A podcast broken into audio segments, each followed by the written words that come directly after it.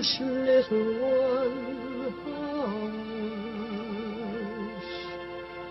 Hush, my little That is the whole idea of this machine, you know. どこ行くの I love you. A grande ilusão. Aren't you drinking? I never drink. Why?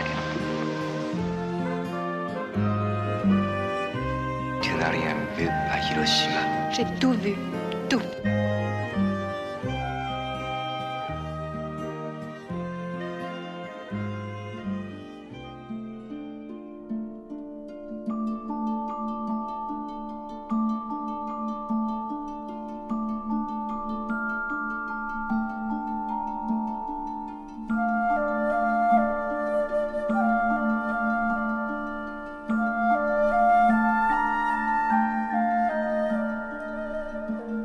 Começamos a grande ilusão com Os Espíritos de Inisherin, de Martin McDonough. Inês Lourenço é um dos principais nomeados aos Oscars, que chega às salas justamente com o embalo desse anúncio recente. É verdade, há pelo menos mais dois filmes dos nomeados na categoria principal que estão para estrear e, naturalmente, o que ainda resta de prestígio dos Oscars reflete-se na atenção uh, a estes títulos. Os Espíritos de Inisherin põe pela segunda vez Martin McDonough na mira do Grande Prémio, depois do Três Cartazes à Beira da Estrada, que se considerava um dos títulos mais fortes da edição de 2018. E devo dizer que me parece que este novo filme, que é uma espécie de parábola em torno da ideia de conflito, inclusive armado, é um objeto mais conseguido do que o muito badalado Três Cartazes, quase só pelo facto de, a partir de elementos simples, ser capaz de desenhar uma inteligente narrativa entre a comédia negra e, e as emoções mais devastadoras, como seja a sensação de isolamento numa ilha remota. Então, a história anda à volta de duas personagens interpretadas por Colin Farrell e Brandon Gleeson, cuja amizade acaba de um dia para o outro sem razão aparente e por vontade apenas de um deles que alega um interesse repentino por algo mais do que as suas conversas chatas e aquilo que começa por ser uma andota vai evoluindo para um conto mais negro e durido, conforme a impaciência de ambos os lados se traduz em ações violentas. Enfim, uh, o realizador, McDonough, é sobretudo um bom argumentista e é por aí que o filme vinga para além das excelentes interpretações. Mas depois há também uh, o idioma próprio da paisagem, a ilha irlandesa onde tudo acontece e, e que concentra a experiência local. Ou seja, é um conjunto de aspectos que fazem de Os Espíritos de Inisherin um filme mais do que apenas simpático. Callum, Sonny, Larry. Didn't you and he used to be the best of friends? We're still the best of friends. No, you're not. Who says we're not? Sit somewhere else.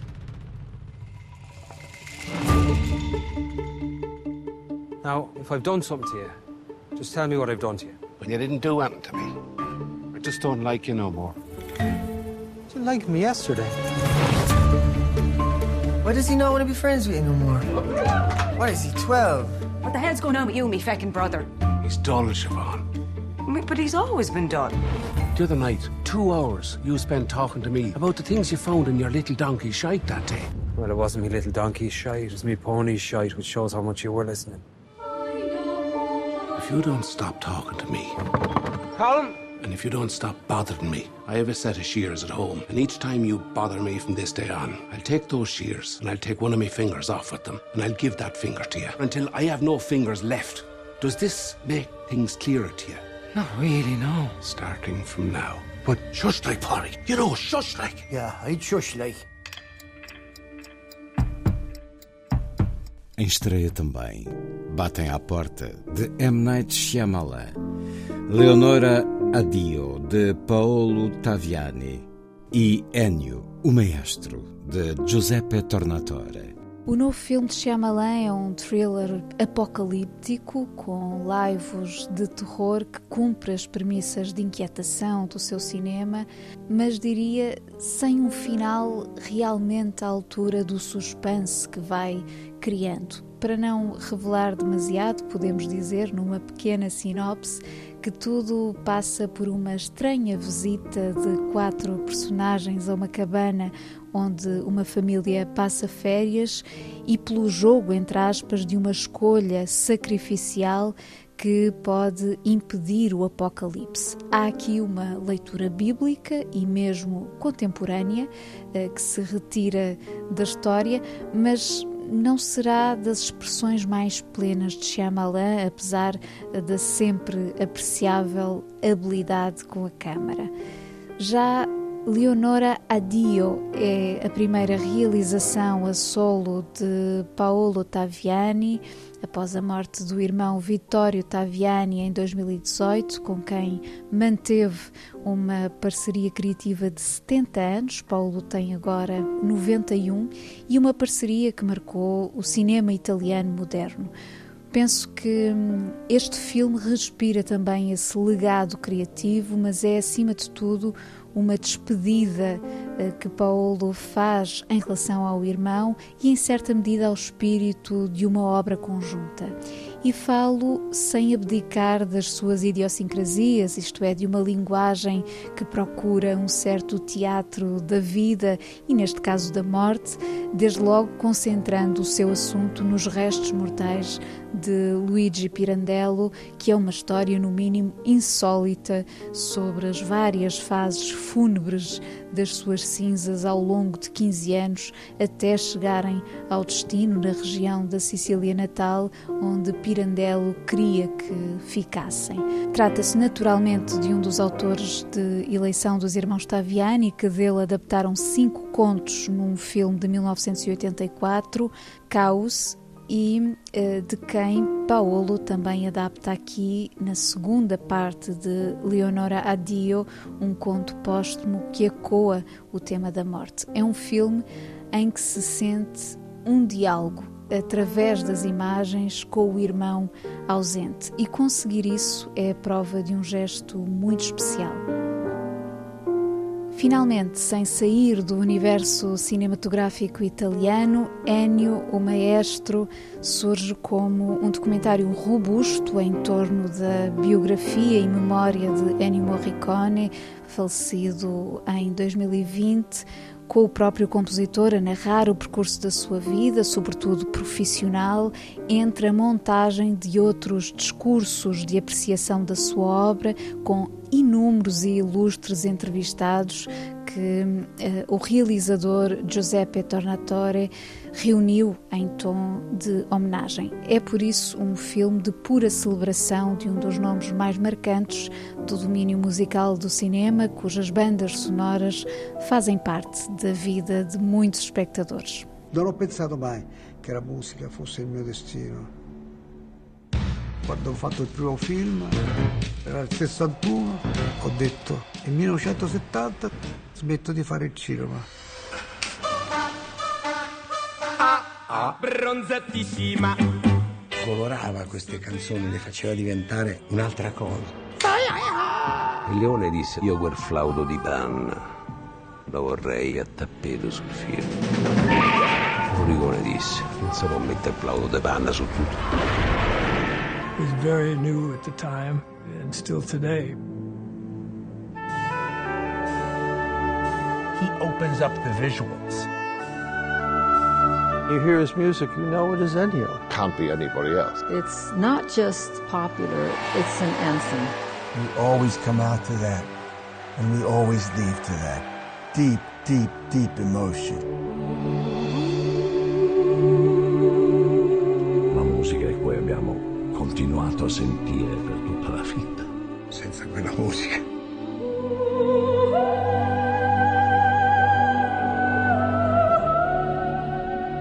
All'inizio pensavo che la musica del cinema era un'umiliazione. Scrivendo io volevo la rivincita. Vincere su questa colpevolezza.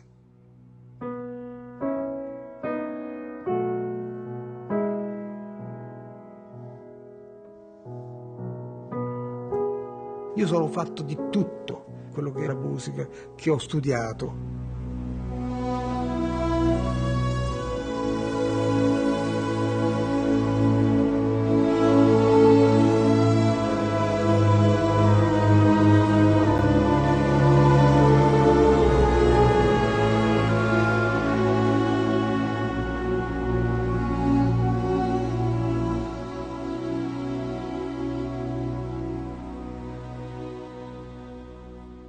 Vamos a outros destaques de cinema. Começo pelo Batalha Centro de Cinema, no Porto, que neste mês de fevereiro apresenta uma retrospectiva da obra de Melvin Van Peebles pioneiro do cinema independente afro-americano e da Black Exploitation, a decorrer entre esta sexta-feira e 16 de fevereiro, incluindo, para além de uma seleção de filmes do realizador, um documentário sobre a representação afro-americana no cinema.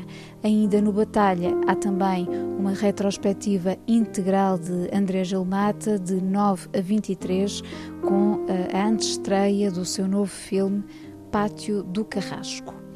Passando para Lisboa este mês, o Cineclube de Alvalade propõe o ciclo Boombox, uma programação de conceito musical com cinco documentários muito diversos e algumas raridades. Os títulos mais sonantes serão Os Doces Bárbaros, de John Tob Azulay, com Maria Betânia, a falecida Gal Costa, Caetano Veloso e Gilberto Gil, um documentário a combinar com a época do Carnaval para além de Moon Age Daydream, o fabuloso filme de Brett Morgan sobre David Bowie. As sessões têm lugar todas as quintas-feiras no cinema Fernando Lopes. Ainda em Lisboa, destaque para o grande ciclo de fevereiro na Cinemateca, dedicado ao cinema iraniano. É, aliás, apenas a primeira parte de um extenso ciclo que dá a descobrir realmente a história de uma cinematografia que se vai tornando aos poucos mais próxima desde logo com as várias estreias recentes de filmes iranianos entre novos realizadores e autores consagrados. Por isso, e também pela atualidade do que se passa no Irão, eis uma proposta fascinante e oportuna.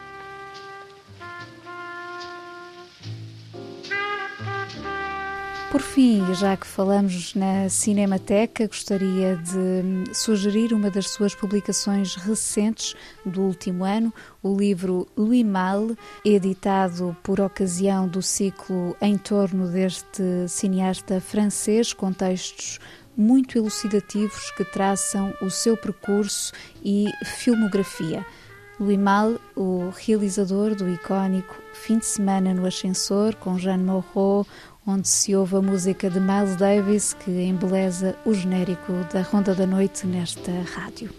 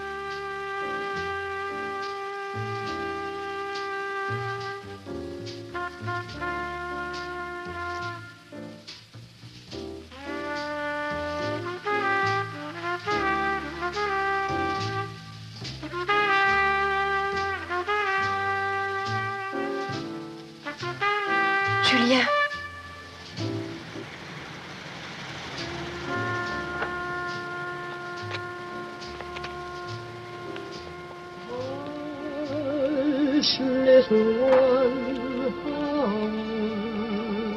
hush. Hush, my little That is the whole idea of this machine, you know. どこ行くの I love you. A grande ilusão. Aren't you drinking? I never drink. Why?